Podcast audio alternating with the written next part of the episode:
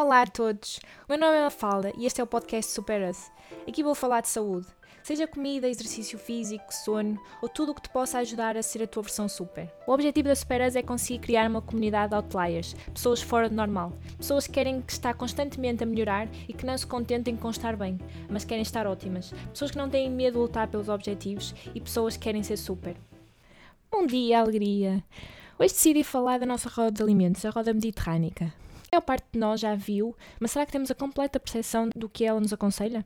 Eu lembro de falar da roda dos alimentos quando andava na escola, mas não conseguia, pelo menos antes de escrever este post, saber qual era a indicação a nível de quantidade de cada alimento. Tinha apenas a ideia dos grupos alimentares que nela constavam. A roda alimentação mediterrânica. Podem consultar a roda no site alimentacãosaudável.dgs.pt. A Unesco definiu a dieta mediterrânica em Portugal como património cultural e material da humanidade em dezembro de 2013, reconhecendo a presença do património alimentar mediterrâneo em Portugal como modelo cultural, histórico e de saúde, reforçando ainda a importância da preservação e transmissão desta herança cultural para o futuro. A roda é composta por sete grupos alimentares, água e mais sete princípios de um estilo de vida saudável, que se focam naquilo que está fora do prato. Estas sete diretrizes extras representam cultura, tradição e equilíbrio. Portugal em números. Deixo-vos agora algumas estatísticas divulgadas pela Direção-Geral de Saúde num relatório em 2018. Hábitos alimentares é o segundo maior fator de risco para mortalidade precoce, tendo apenas passada pelo consumo de álcool e drogas. Em Portugal, a percentagem de crianças que são ou obesas ou têm excesso de peso é de 42,4%. Cerca de 24,4% da população portuguesa consome mais açúcar do que aquilo que é recomendado pela Organização Mundial de Saúde. E eh, a Recomendação Mundial de Saúde para o consumo de sal é cerca de 5% e, em média, Portugal consome o dobro deste valor, cerca de 10,7%. A roda na prática. Para todos os grupos, a DGS indicou um intervalo de porções, o mínimo e o máximo, e a quantidade em gramas do que representa essa porção. Os, as quantidades de porções que eu vou indicar aqui são os valores médios. Obviamente, estes valores têm que ser adaptados cada, aos objetivos de cada pessoa. O primeiro grupo são cereais e tubérculos. Aqui a indicação é 7,5 porções por dia, sendo que cada porção é, por exemplo, 50 gramas de pão.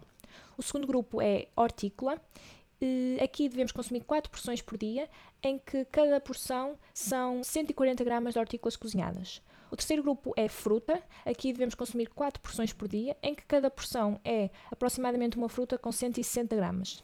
O quarto grupo é laticínios, devendo, devemos consumir duas porções por dia, em que uma porção é, por exemplo, uma chávena de leite de 250 ml, ou duas fatias de queijo eh, representando 40 gramas, ou um iogurte. O quinto grupo são carnes, pescados e ovos, Aqui devemos consumir 3 porções por dia, em que cada porção são 25 gramas. Um bife tem, eh, em média, entre 75 e 100 gramas. Isto representariam entre 3 a 4 porções. O sexto grupo são, então, as leguminosas, que devemos consumir cerca de 1,5 porções por dia, e uh, cada porção são 3 colheres de sopa de leguminosas cozinhadas. O sétimo e último grupo são as gorduras e os óleos, que devemos consumir duas porções por dia, em que uma porção é uma colher de sopa de azeite ou uma colher de sopa de manteiga. Decidi para facilitar dar-vos um exemplo concreto e uh, para isso usei aquilo que eu que seria um dia normal daquilo que eu comia há cerca de 3 anos atrás. Para pequeno almoço, eh, leite com café e pão com manteiga, que acho que é o típico pequeno almoço português. Uh, aqui o, uh, tenho uma dose de cereais e tubérculos, por causa do pão, e uma, uma dose de laticínios e uma dose de gorduras. Uh, como snack, a meio da manhã, uma peça de fruta. Depois, para almoço, sopa, onde normalmente era sempre feita com batata, uh, para entrada, e depois arroz com bife de frango grelhado. Uh, por norma, acompanhava sempre o, um, a refeição principal com torradas com manteiga e depois, por fim, para sobremesa, uma peça de fruta. Aqui Uh, no grupo cereais e tubérculos temos 3,5 porções, hortícolas 1,5 porções, fruta 1 porção, laticínios 0,5 porções, carne, pescados e ovos 4 porções, porque como eu referi, um bife uh, de frango tem cerca de entre 75 a, um, a 100 gramas, o que representam 4 doses de 4 porções das 25 gramas, e gorduras 1 porção. Lanche, uh, iogurte e pão com queijo o que representa na, no grupo cereais e tubérculos uma porção, nos laticínios duas porções. Por último, para jantar, arroz com peixe grelhado, legumes cozidos com um fio de azeite e fruta. Aqui nos cereais e tubérculos temos duas porções, uh, hortícolas uma porção, fruta uma porção, carne, pescado e ovos quatro porções e uh, por último gorduras duas porções. Somando todos estes valores, teríamos por dia uh, nos cereais e tubérculos 7,5 porções, o que estaria no, dentro do limite indicado pela Direção-Geral da Saúde. Em segundo, temos hortícolas com 2,5 porções, o que estaria abaixo da indicação da Direção-Geral da Saúde.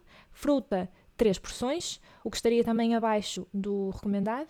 Laticínios, 3,5 porções, o que estaria acima do recomendado.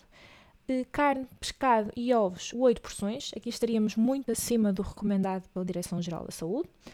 Ah, em sexto lugar, temos o, eh, as leguminosas, aqui é, consumimos, neste caso, 0 porções, o que estaria, obviamente, abaixo também do recomendado. E, por último, gorduras, 4 porções, onde estaríamos acima do recomendado. Aqui o principal ponto que eu queria referir era relativamente ao grupo carne, pescado e ovos, onde a indicação da Direção-Geral de Saúde é 3 porções por dia, mas cada porção é muito reduzida, são apenas 25 gramas.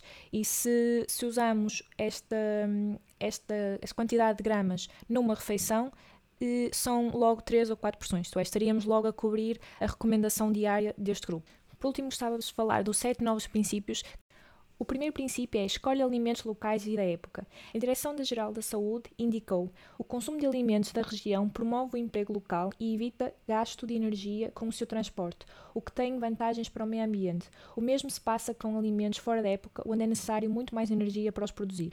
O segundo valor é valoriza a gastronomia saudável. Aqui indica-nos que, pela presença de água, do azeite e da água de cozedura dos alimentos, estas formas de confecção preservam a qualidade nutricional dos alimentos.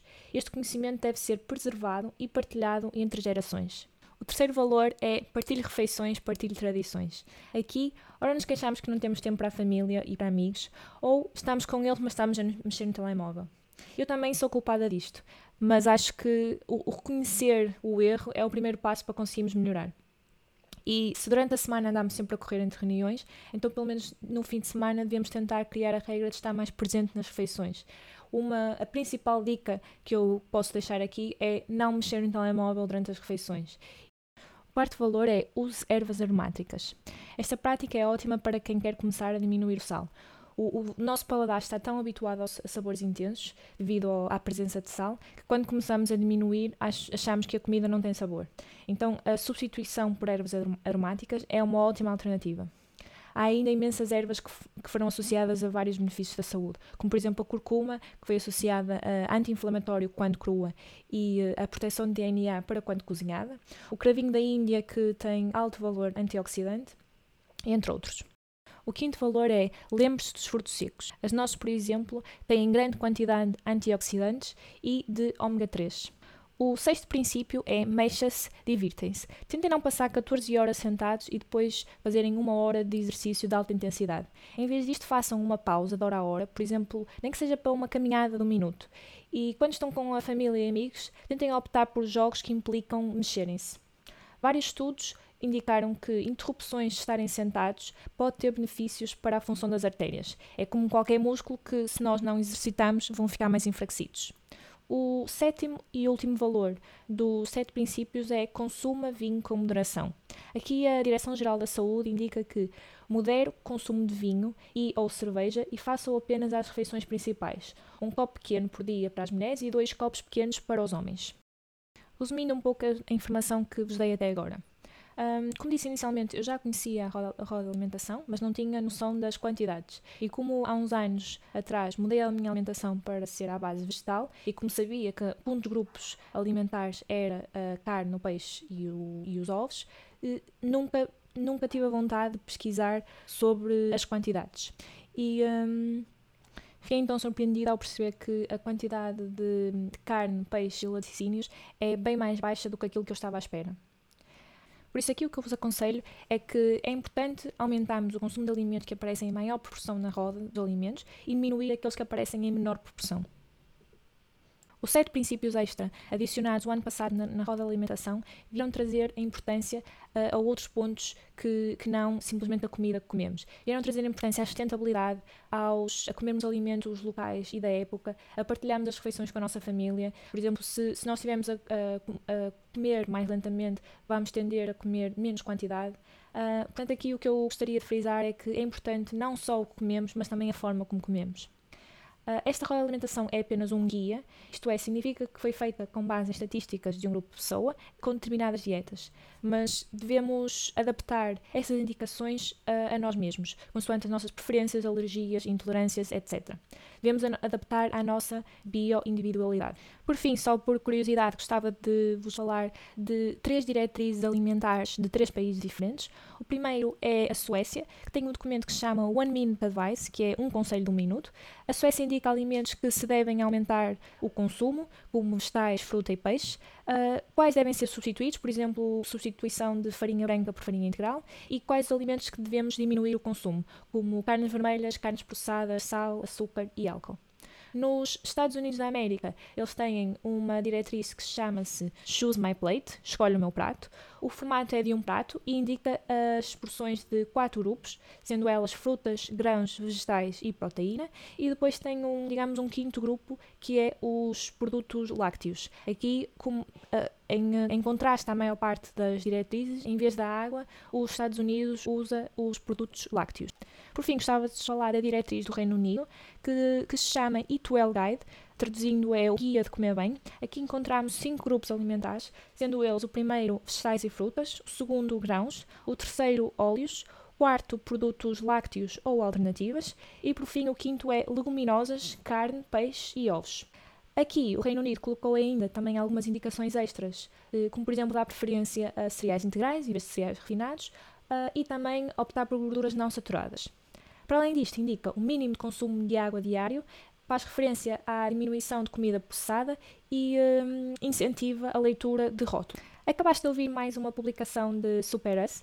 Se achaste interessante, podes partilhar com os teus amigos, com os teus familiares nas redes sociais. Uh, vamos nos tornar super juntos.